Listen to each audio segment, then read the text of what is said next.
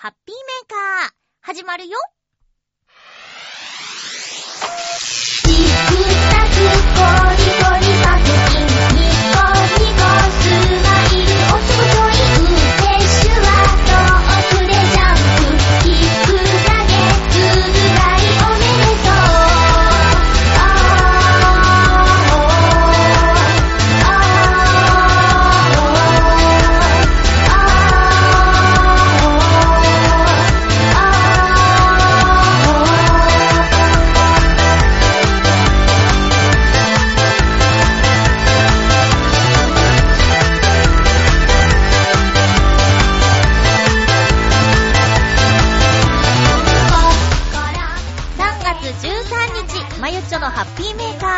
この番組は、ハッピーな時間を一緒に過ごしましょうというコンセプトのもと、ちょあへよ .com のサポートでお届けしております。皆さん、お花、ぐしぐししてますか？絶賛花粉飛んでますね。今日も最後まで1時間、よろしくお願いします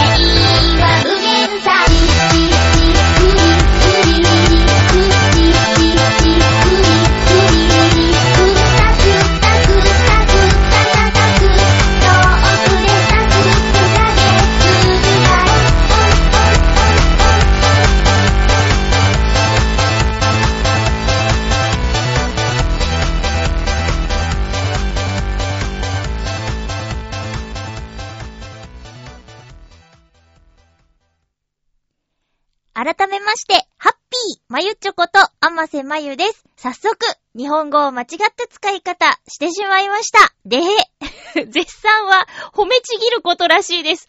花粉が飛んでて嬉しい人なんて誰もいないのに、絶賛は間違ってますよね。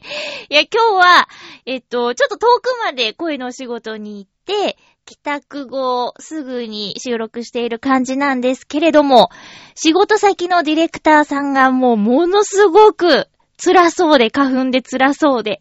で、アマさんは大丈夫なの？って聞かれて、はあ、レーザーで焼いてありますんでね、なんていうやりとりをしたんですよ。で、レーザーかーってそんなに効くんだったらちょっと興味あるなーって言ってたから、カクカクシカジカでこういう感じでやるんですよって。で、痛みはほとんどないです。麻酔するからって言ったら、麻酔するとき痛いでしょ？とか、こう結構具体的にどんなですよっていうのを話してきたんだけど、最終的には、やっぱ怖いからやらないっていうところに落ち着いてしまいました。別の仕事先の方も、あの、どちらも男性なんですけど、こう、レーザーは怖いっていう風にね、リアクションしますね。だけど、本当に、まあ、鼻毛抜くぐらいの痛みはありますよ。でも、麻酔するしね、麻酔も、あの、脱脂綿っていうか、ガーゼに含ませたものを鼻にぐいぐい詰め込んで、で、ポンって抜いてから、ジューって、ジューってね、そのジューが嫌らしいんだけど、それで10分もかかんないしね。で、ワンシーズン。私の場合はもう何年かにわたって効果が続いてるんだけど、その間薬飲まなくていいとかね。いや、目はかゆいですよ。ただ、あの鼻水との格闘がなくなるんだったら、いいと思うんだけどな。ちょっと、ちょっとの痛みぐらい我慢すればいいじゃないと思うんだけどね。もうそのディレクターさん、今日会ったディレクターさんは、お薬を飲んでいるらしいんですけど、もう喉は乾くし、唇はガサガサになるしで、こう、副作用がね、結構大変って。で、眠気はないんですかって聞いたら、眠くなりにくいやつを使っているって言ってたんですけどね。皆さんは大丈夫ですか？花粉症持ちじゃないよっていう方は本当に幸せもんだと思います。私は鼻はレーザーで焼いてあるんですけど、目はかゆいですね。だから、うわ、飛んでるなっていう感覚がわかります。あの、粉粉している。粉粉している。先週も言ったんだけど、粉粉している感がね、よーくわかるから、今年は、多いんじゃないの？まあ、毎年ね、去年より多いとか、去年の倍だとかなんだかんだ言ってますけど、年々増えてるじゃないかって話なんだけど、お掃除のお仕事で、あの、手すりを拭いたり、椅子を拭いたりって、テーブル拭いたりって、外にあるやつをね、拭く作業があるんですけど、この季節、タオルが、花粉の色がついちゃうんですよ。タオルに花粉の色がついちゃうの。黄色というか黄緑というか。で、それ見ただけで、うわこんなものが待っているのかって、なりますね。こう視覚的にも飛んでるなーって感じがする。あと本当になんかね、仕事中もぐしぐししてて辛そうな人いるし、鼻が鬱陶しいとイライラもするのか、ちょっとね、無口になったりとかする人もいたりしてね、大変ですよ。で、私もレーザー治療してるけど、今日なんかは、くしゃみは出ないんだけど、ちょっとなんかツーって、ツーってなんか鼻がじわっと濡れちゃうみたいな感じはあるから、まあ、レーザー治療したからって絶対鼻が出ないってわけじゃないんだけど、でも随分抑えられると思うんだよね。だから私はおすすめですね。8割ぐらいの人に効果があるらしいですよ。効果がないっていう人はほとんどいないとのことです。まあまあ人によるけどね。いやー、やった方がいいと思うけどな。なんかね、あれ？先週話したっけ？あの、まあ、薬を飲む方法と、あと、まあ、レーザー治療でしょ？あとは、注射をするっていう方法もあるらしいよ。注射はね、2週間に一度打つんだって。そっちのが嫌だよ !2 週間に一度って、まあ、うーん、2月から始まって、2月、3月、4月、5月ぐらいまで花粉のシーズン続くと思うんですけど、4ヶ月も、で、2週間に1回でしょ ?8 回、ざらっとカウントして8回ぐらい注射しなきゃいけないんだよね。絶対嫌だよ。注射のが痛いって、だってもうね。だから、花粉症持ちじゃない人は、ほんとにほんとに幸せ者です。ただ、いつ発症するかわからないらしいから油断しないでくださいね。さあ、桜がもうすぐ咲きそうだとかって。今週は暖かい日が多いみたいですね。まあ寒かったり、暖かかったりを繰り返して、だんだんこう桜が、つぼみが膨らんでくるんですけども、東京の桜の開花予想日が3月の21日だそうです。ちょうど春分の日ですね。祝日水曜日。この日、なんだっけ？九段下だっけ？あの、標準木。また、お昼のね、ワイドショーとかで中継するんですかね？あ、咲きましたなんて言ってね。ただまあ、日当たりとかさ、場所によってはもうすでに咲いちゃってるところも、その日までにね、あったりするんでしょうね。開花宣言はその標準木に何輪か咲けば開花ってね。あれも年々さ、年々中継するよね。なんか、カウントする人とか判断する人も大変だよね。いろんな人に注目されて緊張しちゃうよね。桜、去年はね、お花見を会社のお兄さんたちとしようって言って、で、みんななかなか予定が合わないから、開花とか、そういうのよりも、スケジュールをまず合わせようっていうことでやったら、全然咲いてないし、めちゃくちゃ寒い日で、もう我慢大会みたいな飲み会を外でやりましたよ、浦安で。夜勤明けでね。こう、寒空の下で、おつまみを食べる。で、冷たいお酒なんて、もう全然進みませんよ、寒いから。ねえ。おととしは同じ場所で同じメンバーでやった時すごく良かったんだけど、いや、去年はちょっとね、ダメだった。今年もやりたいんだけど、どうかなうまくいくかなみんな集まれるかなやっぱりね、こう立場とか変わると集まるのも難しくなっちゃうんですけどね。桜の季節は、桜の時期はほんの一瞬だから見逃さないようにしたいなと思います。浦安もね、たくさん桜の名所あるんですけど、やっぱり桜通りは、道の両側に桜がダーッと長く植わってるんですよ。で、そこをバスで通るんですけど、バスがね、あの、運転席の反対隣の一番前に座ると、もう絶景ポイントっていうか、ちょうどこう桜のトンネルを先頭のね、正面の大きな窓ガラスから見ることができるんですよ。うまくいけばちょっと動画を撮りたいぐらいですね。撮影したいぐらいですよ。楽しみですね。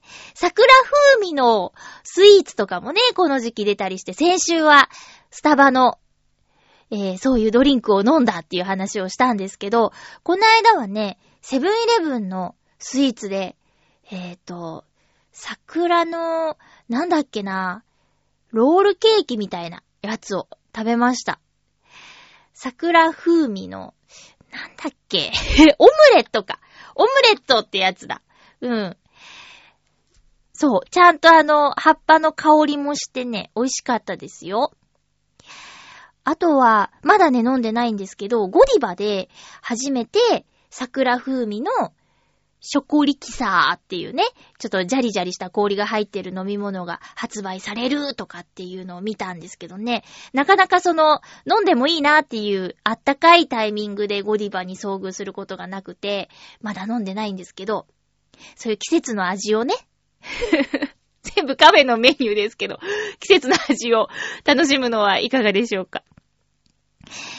えー、っと、まあ、3月13日の放送ということなんですけど、ね、東日本大震災から7年の3月11日、皆さんどのように過ごされましたか？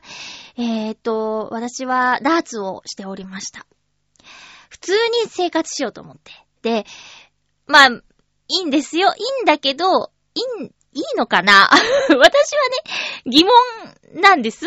あの、地震がね、起きた時間に、黙祷ってツイートをする人がね、まあちょっとよくわからないんですよ。黙祷してるのになぜツイートしてるんだっつって、そういうのわかんなくて。だから、なんていうかな。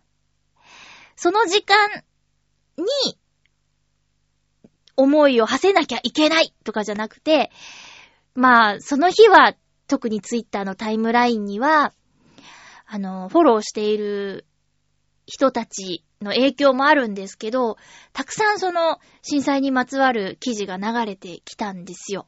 で、うーん、あの、自分は、えっと、怪我もなくお家も大丈夫だった、その岩手に住んでいる方が、あの、ご両親が亡くなってしまったっていう記事があって、自分はすごく辛い思いをしてるけど、メディアで取り上げられるのは、こう、自分の子を亡くしたとか、なんか、小さな命が失われたとか、そういう出来事にばっかり注目をされるけど、その自分は自分でご両親を亡くしたことですごく傷ついているのに、私の悲しみは、こう他の人と比べて全然なのかしらって悩んでしまった人の記事を読んだりとかしてね。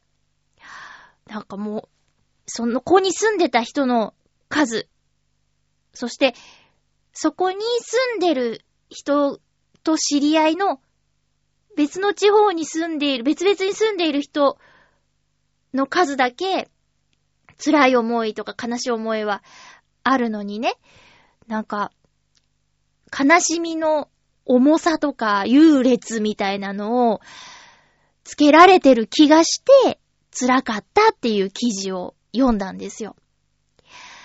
だからね、私は、こう、直接的に知り合いがいたりとかっていうのは、今のところわからないけど、もしかしたらよ、小学校時代の同級生が、東北の方の方と出会って、そちらに住んでる可能性とかだってね、全員調べたわけじゃないからわからないじゃない。うん。だからね、こう、いつ何があるかわからないっていうのは、その日改めて感じたんです。うん。あ、普通に暮らした。普通に、最近週末はダーツへ行くんですけど、普通に。うん、テレビとかでそういうのも、だツイートで出てくるのって、本人の言葉なんですよね。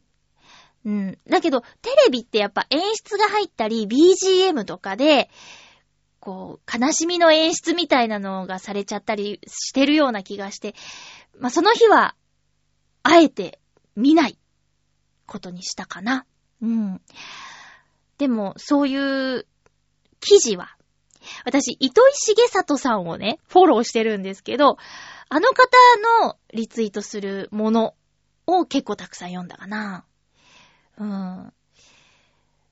皆さんはどんな風に過ごしました？あとね、えっ、ー、と、特定の期間の自分のツイートを遡って見ることができるっていうのも流れてきたんですよ。で、これで自分の3月11日、2011年3月11日、どう過ごしていたか。見てみてはどうですかって、あの時の気持ちを今改めて見てみようみたいなツイートが流れてきて、私、ちょっと見に行っちゃった自分の3月11日、2011年3月11日から12日にかけてのツイッターを、自分のアカウントのね、そしたら、干したらだって そしたら、あのー、まあまあ、私はその時、東京ディズニーランドに遊びに行っていたんですよ。で、その園内で、地震が起こったんだけど、まあ、なんか自分のツイートを見てて、うーん、思い出しちゃって、なんか、何にも情報が、何が起こったのかもわからないからって、ツイッターで私、情報くださいとか言っちゃってんの。私がだよ。私が。なんか今何が起こってるのかわかりませんつって。で、ワンセグもついてない、まあ、iPhone だったんだけど、その時も、テレビが見られないから、で、何が起こったんですか？みたいなことを書いてあって、で、あ、もう電池がなくなりますみたいなのが11日の最後で、翌朝7時、3月12日の朝の7時半ぐらいに帰宅しましたって。で、テレビをつけたら、とんでもないことになってて、こう、驚きましたみたいなこと書いてあって。まあ、それぐらいかな、ちょっと見たのは、自分の。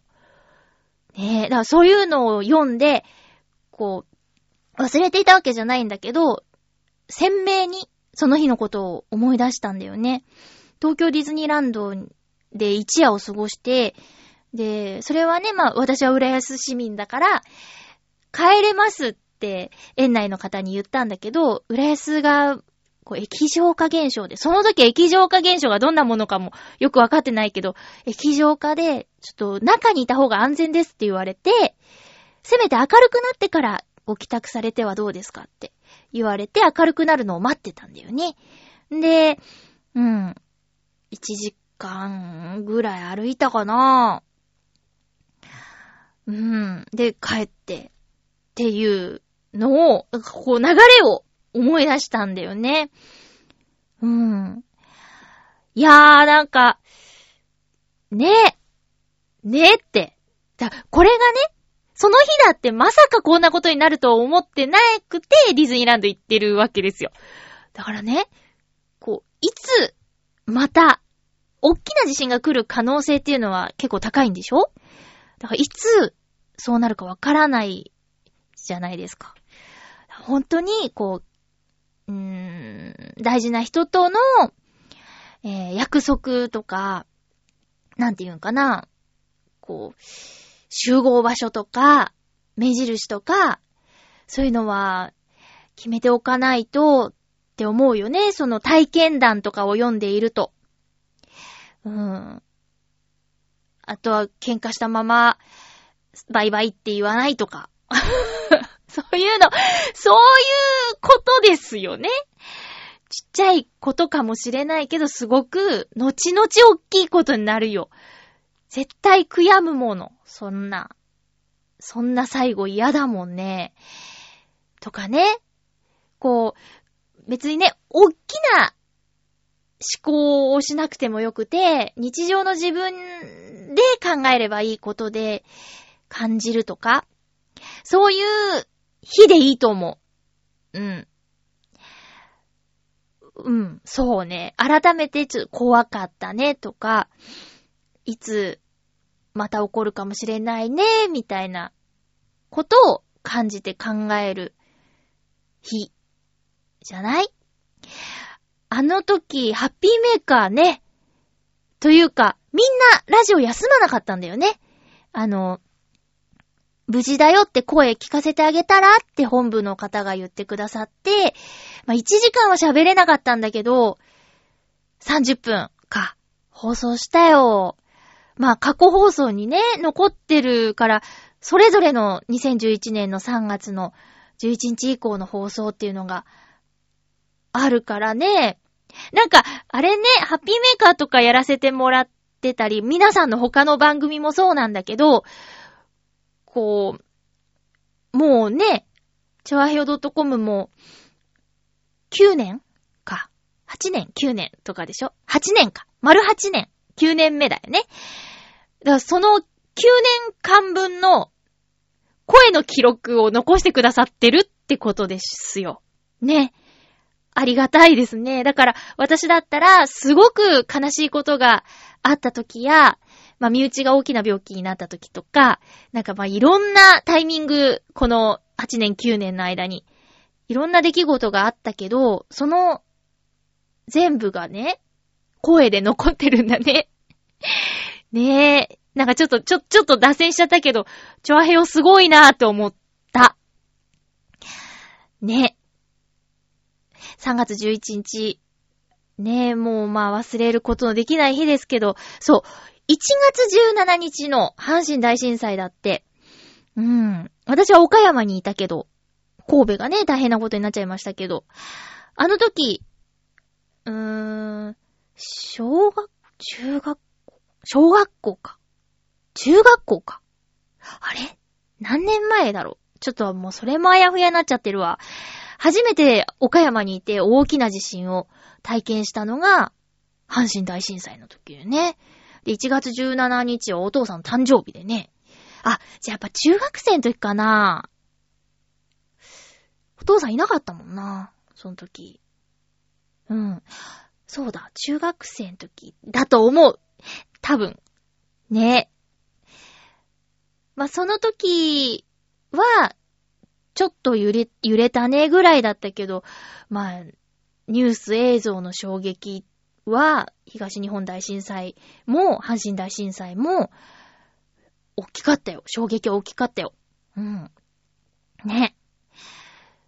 いやいやいや、まあまあね、天災、災害は予測できないから、常日頃の準備と心構えだと思うんだけど、怖がっててもね、怖がっててもいけないって私、いつかの放送で、こう、地球は宇宙船だと思って、うん、なんて言うんかな。だから揺れたりもするし、船は。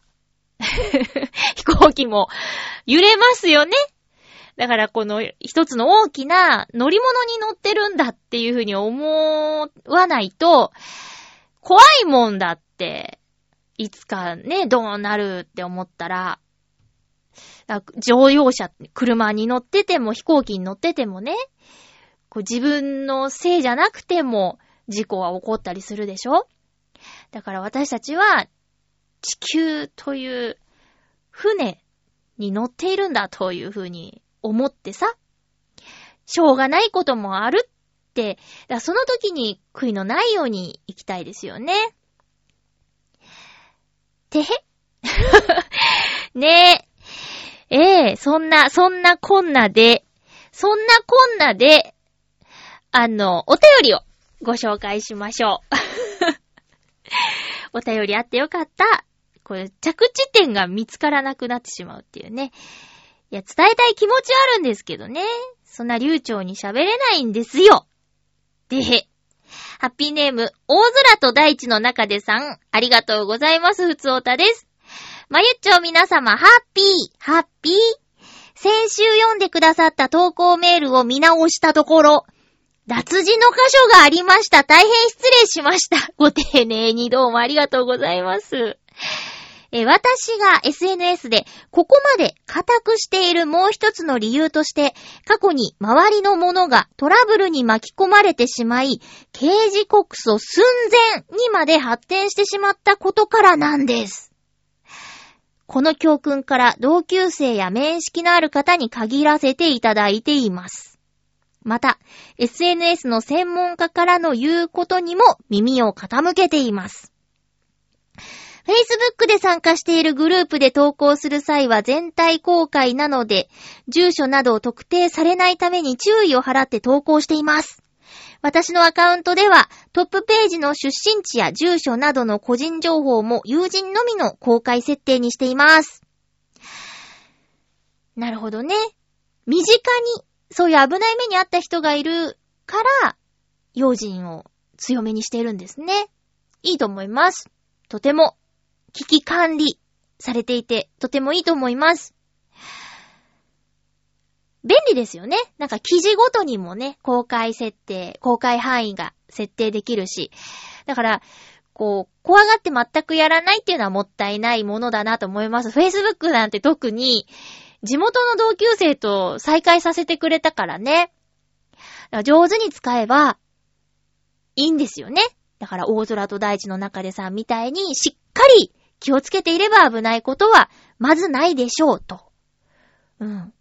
ただ、不用心だと危ないことがあるよっていうことですもんね。素晴らしい。素晴らしいです。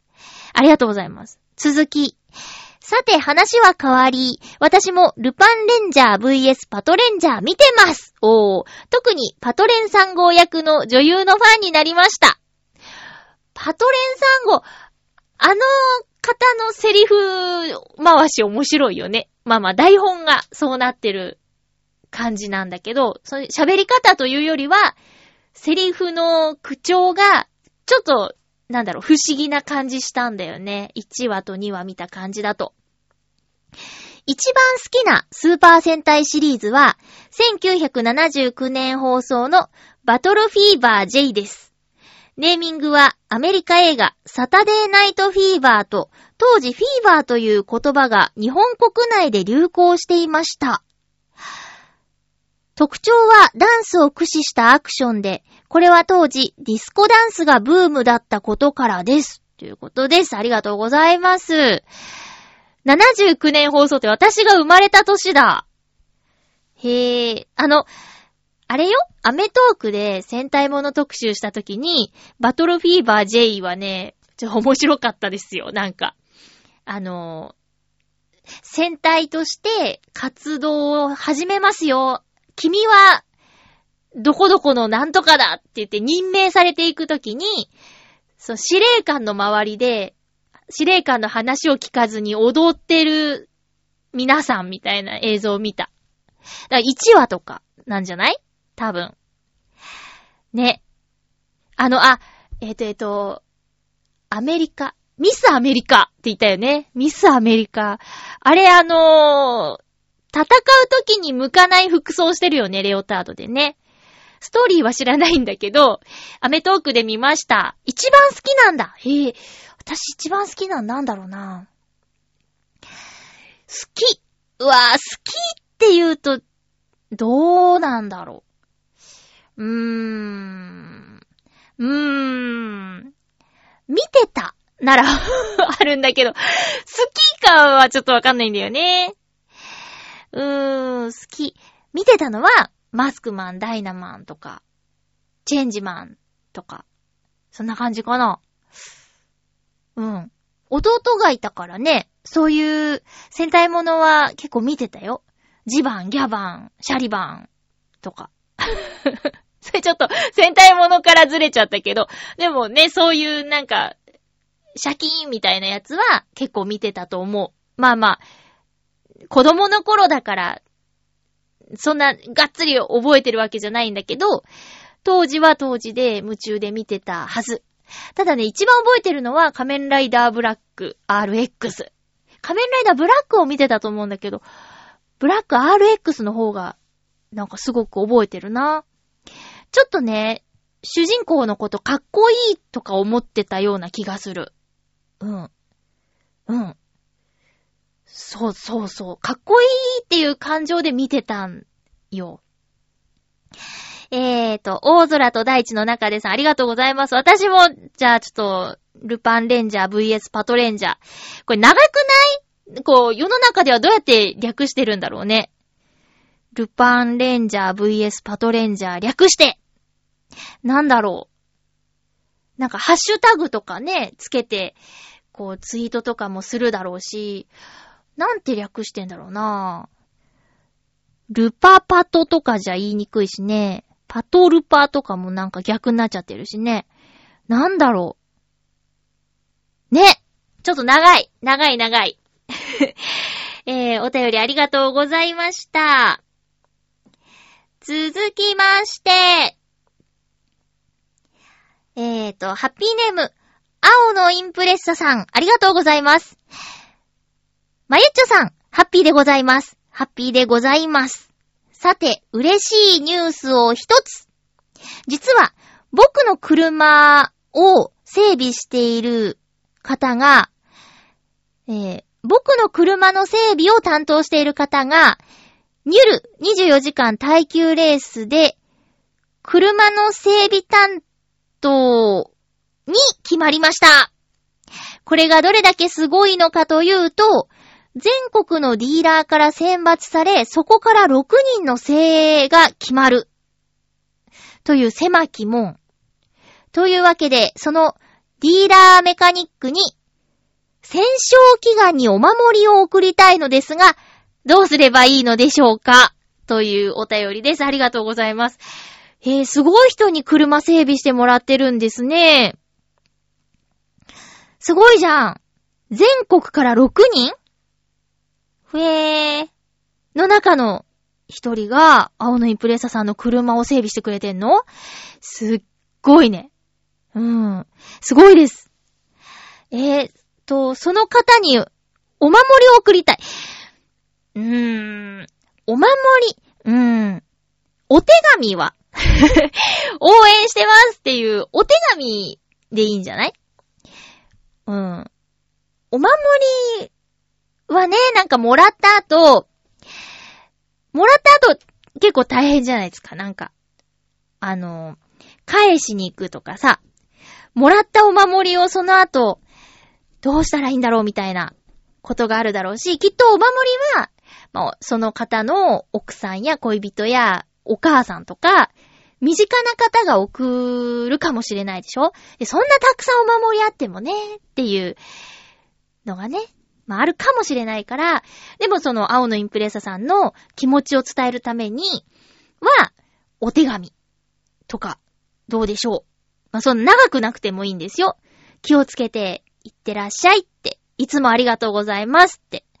あの、整備担当に、ニュル、ニュル24時間耐久レースの整備担当になる方が僕の車を整備してくれてるなんてすごく嬉しいですみたいな、そういう、まあ、手紙じゃなくて声をかけるでもいいと思うんですけど、それが励みになると思うし、嬉しいと思うんで、物を特にね、送らなくても気持ちは伝えることができるんじゃないかなと、私は思います。うん。すごいね、でもね、全国から6人で。ねえ。いやー、すごいなぁ。みんななんかすごい人と繋がってんのね。青のインプレッサさんありがとうございました。参考になったでしょうかまあまあ、やりたいようにすればいいと思いますよ。うん。ハッピーネーム七星さんです。ありがとうございます。まゆっちょ、ハッピー、ハッピー。ただいま、断捨離しております。おー。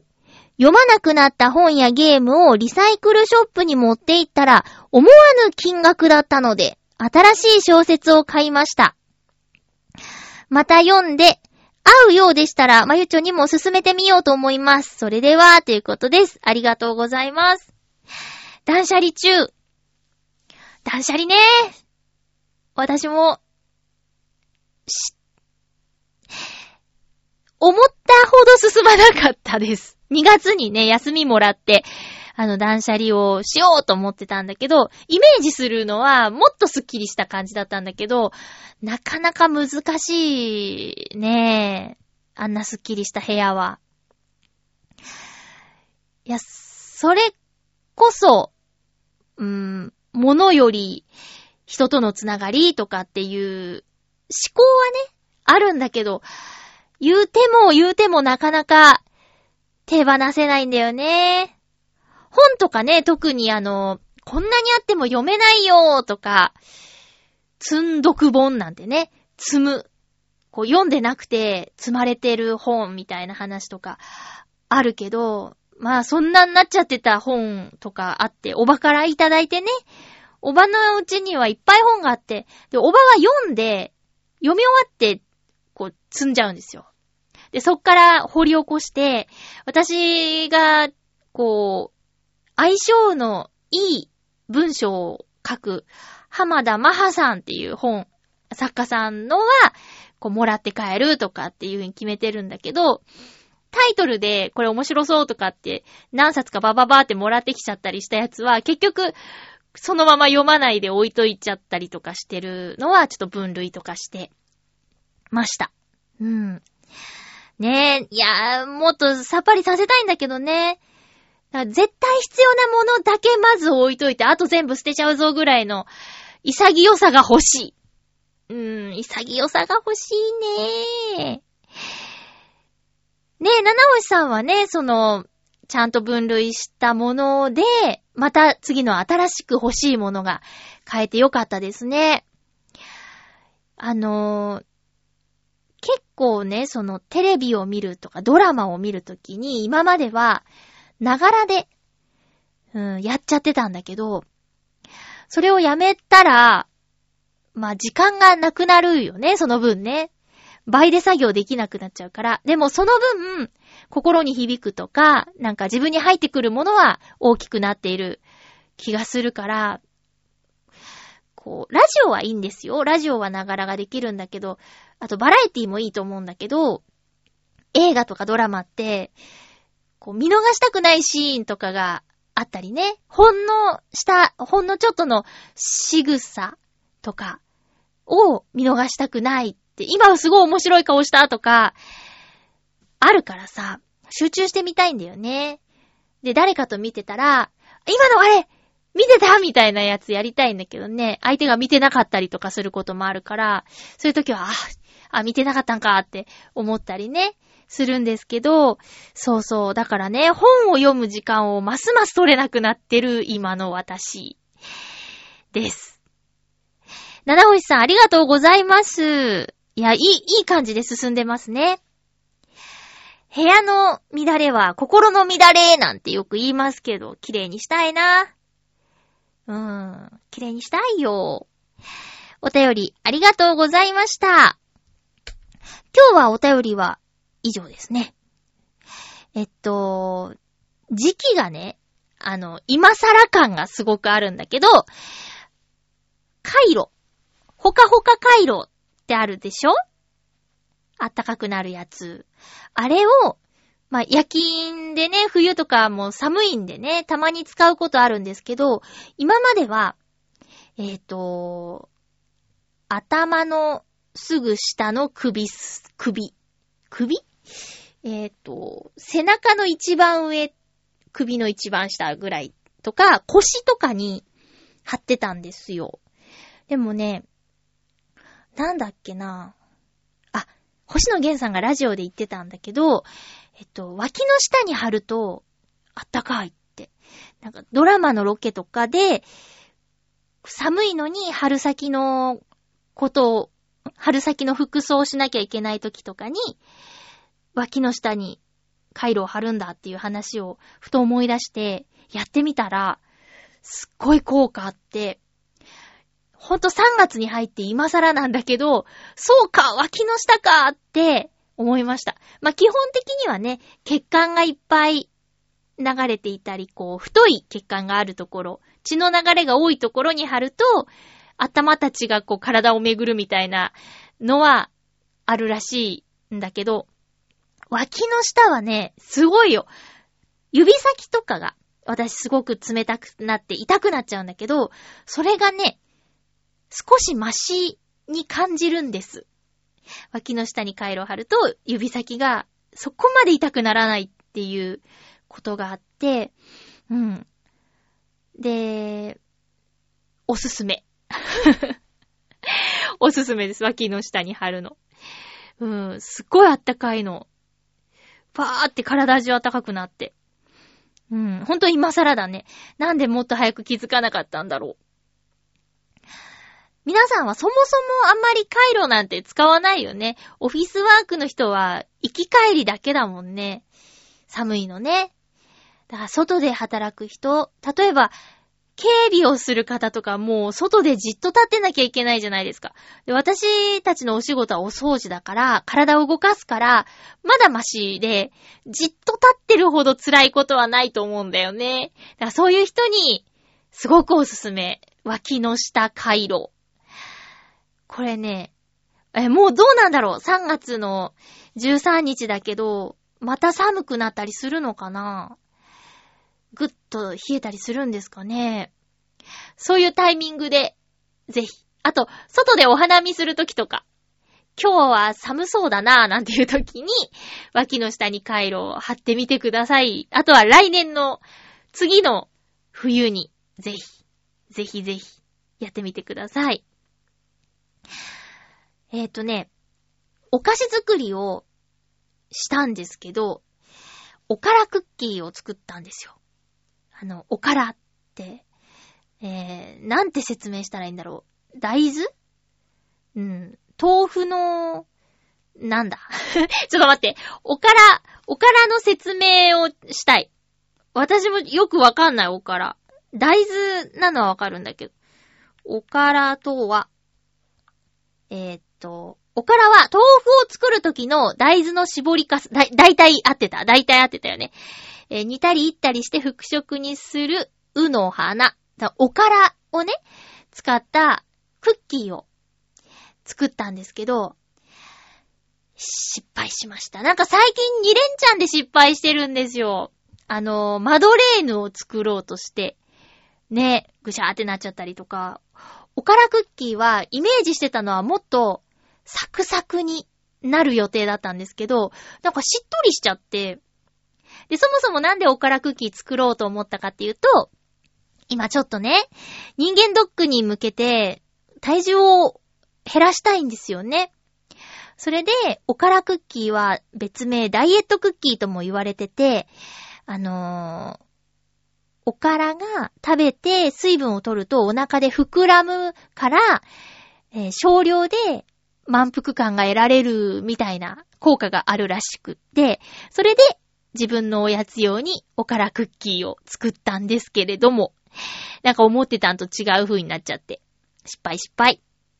ただね、それを、まあね、食べないのはもったいないから、鉄板2枚分、ドーンと作っちゃったから、あの、さっきね、また食べたんです。今、せっせとね、失敗クッキーを減らしてるんだけど、あの、トースターで焼くと、ちょっと周りがこんがりして、えー、美味しくいただけましたよ。だからまあ、工夫でね、なんとかなるんだなって思いました。でもなんかちょっと、最近お菓子作りが思うようにいかないから、うーん、悲しい。悲しいなぁ。得意なはずだったのに。もうね、分量守らなきゃダメだということです。その、生のおからを使ったんです、今回。で、生のおからが、うんと、100から120グラムって書いてあって、で、売ってるのが300グラムだったんですよ。だから、単純に3倍で作ったんですけど、その、から20、100から20の、ん？100から120のこの範囲がうまいこといかなかったのかな？あと一気に大量に作りすぎたのかな？ちょっと使って、ちょっと余らせるのが嫌で、なんかね、一気にドーンと作っちゃったんだよね。食べきれんのかな？あれ。ま、なんとか頑張るけど、あげられるレベルのものじゃないから自分でなんとかするしかないですね。せっせと食べます。そんなね、ダイエットをしたいのに、おすすめされた梅大福がめちゃくちゃ美味しくて、これ、おすすめしたいんですよ。山崎から出てるらしいですけどね。あの、まあ、コンビニとか行ったら、ちょっとした和菓子がね、売ってあるところがあると思うんですけど、それの、こう山崎製品のところにあると思うんですけどね、あの、梅酒の果肉の部分が真ん中に、まあ、種付きで入ってるんですけど、で、その周りが梅あん白あんに梅のエキスが入ってんのかなすっごい美味しいの。まあ、大変。痩せたいのに。うん、だから今回は、その、我慢してる。おからクッキーがなくなるまでは、梅大福を食べないって。なんか本末転倒な気もするけどね。ただただちょっと今いつでも食べていいよって言われたら毎日一個ずつ食べたいぐらい梅大福が美味しいんですよ。梅大丈夫な方はね、騙されたと思ってぜひ一度食べてみてください。お餅もいい感じに伸びるしね、美味しいですよ、本当に。ちょうどお花見のお供にいいんじゃないですか？梅大福。ぜひぜひ。番組でもぐもぐしちゃおうかな。言い訳にして でも全部食べきれないから、途中で残したらね、お餅硬くなっちゃうもんね。それは嫌だからちょっと我慢しようと思います。あとはね、久しぶりにいきなりステーキに行ってきました。いきなり、いきなりステーキマスターの友達がいるんですけど、もうね、カードが黒いんですよ。うん。こう3段階目ぐらいかな。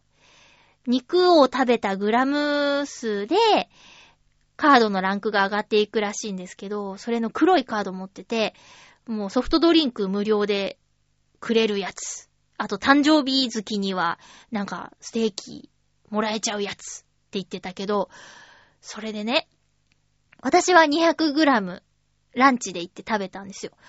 で、その友達は450食べてて、まあざっと倍ですよね。すごいの。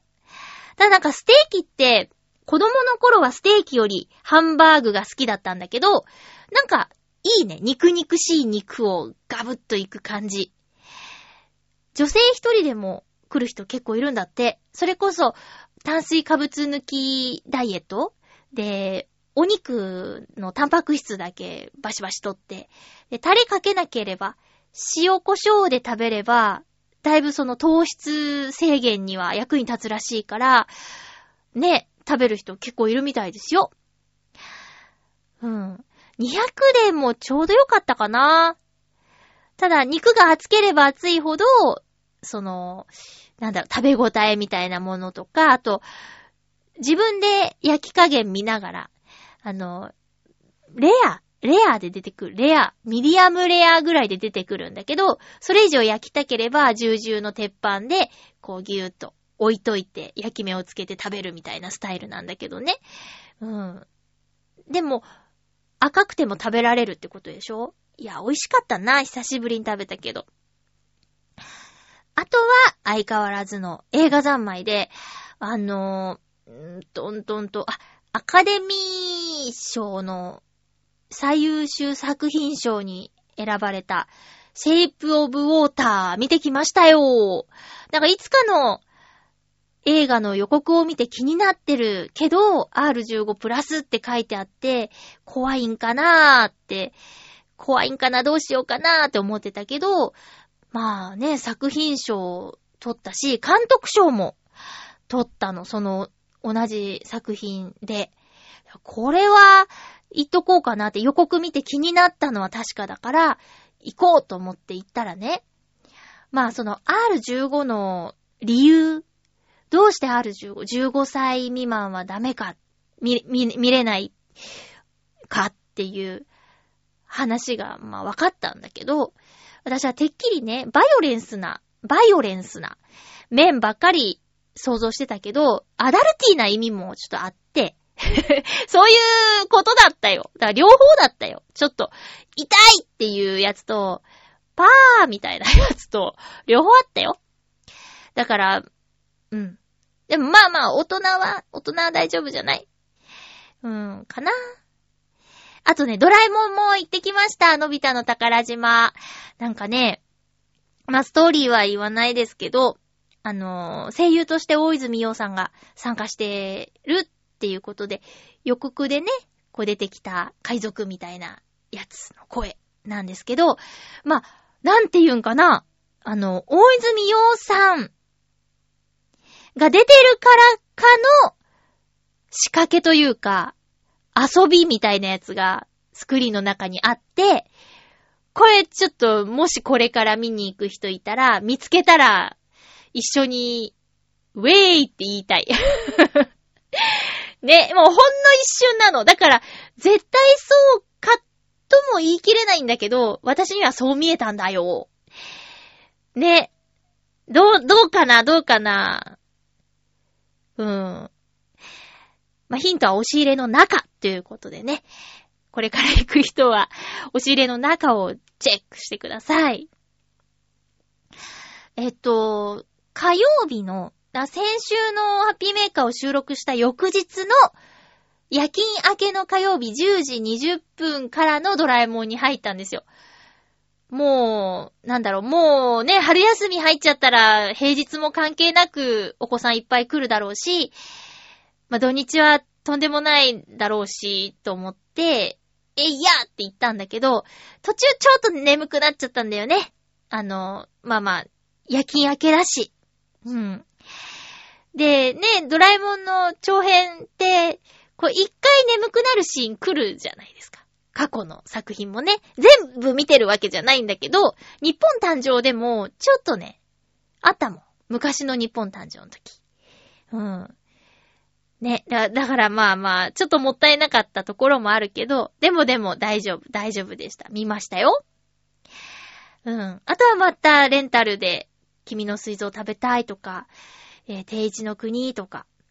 定一の国って、あの、須田正樹さん主演で、で、竹内涼真くん出てて、あと、志尊淳くんっていう人は、知らなかったんだけど、特急レッドの役をやってた方らしいですね。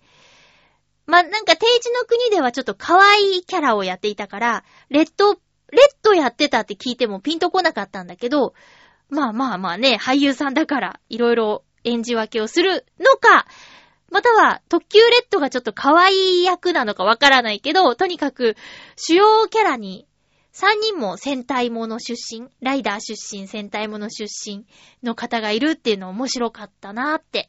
だからそういう楽しみもあって、ライダーや戦隊もの見てるんですけどね。なんか、あの時の人が、こう夜のドラマに出てるとか、そういう発見が嬉しくて。ねえ。あ、あとあと、星野源さんが、次の4月からの朝ドラの主題歌やるとかで、でね、いいじゃんね私は大好きなんですけど、やっぱね、人気者にはアンチさんがつくみたいですね。ただね、アンチさんに言いたい。アンチさんは、アンチさんにだって、好きなタレントさんとか応援してるアイドルさんとかいると思うんだけど、その悪態をつく時間があるんだったら、その好きな人に、好きですって言ったらいいのにね、応援、どこどこがいいっていう文章を書くのと、あいつのどこが嫌って書くのと、文字数とかはさ、そんな変わらないじゃない。なんで悪態つくのかわかんないんだよね。あの人嫌いって言ったって、何にも誰も幸せにならないのに、なんかね、そういうの記事で見ちゃって、私、グノシーっていうね、アプリ入れてて、なんか、ニュースと言っていいのか読み物をね、読んでるんですけど、エンタメのところに今日ちょうどそういうね、またお前かみたいな記事が出てて、もうやめてって思うんだけどね。